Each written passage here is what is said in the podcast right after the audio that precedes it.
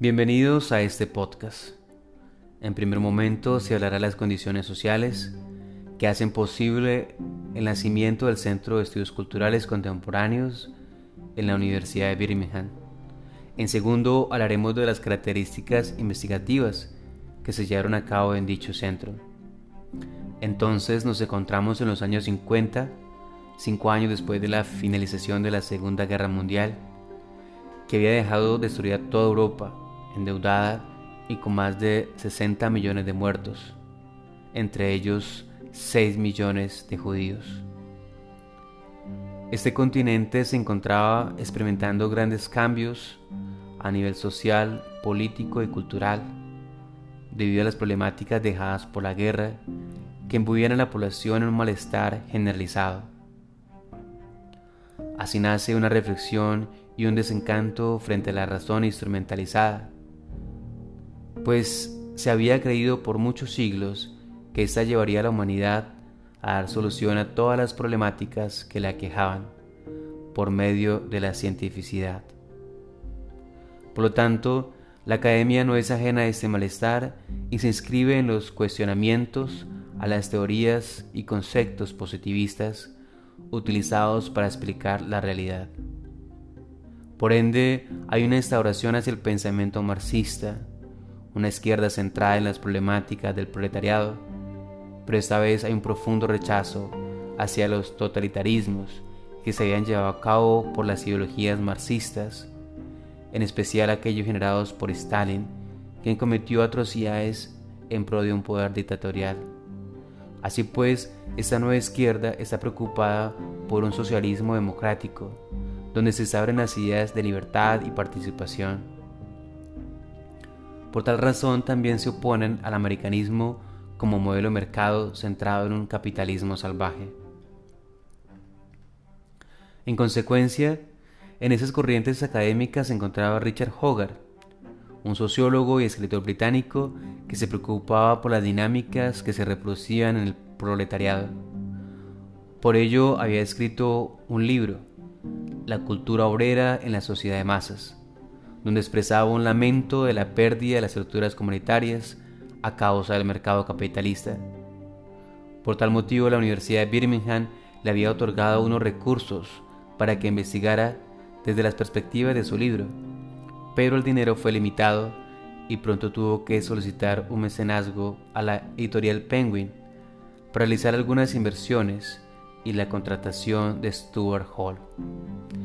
Así nació el Centro de Estudios Culturales Contemporáneos en 1964, con una visión de investigación desde la flexibilidad de las dimensiones cotidianas de la clase obrera, pero utilizando herramientas de la interdisciplinaridad, porque no había una idea concisa sobre unos métodos a utilizar, sino que era una reflexión crítica sobre las múltiples problemáticas culturales y las situaciones históricas que se estaban viviendo en aquellos momentos.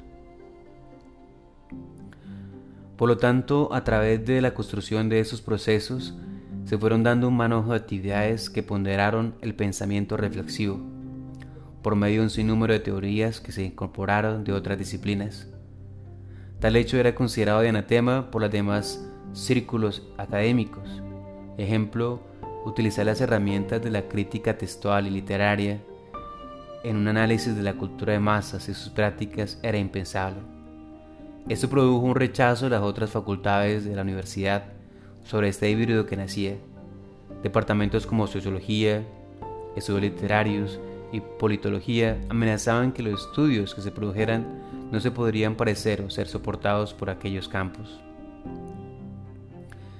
Mientras el tiempo pasaba, el Centro de Estudios Culturales Contemporáneos comenzaron a llegar estudiantes de todas las ramas disciplinares interesados en análisis reflexivos y conversacionales. Entonces, se consolidó una interdisciplinaridad y transdisciplinaridad.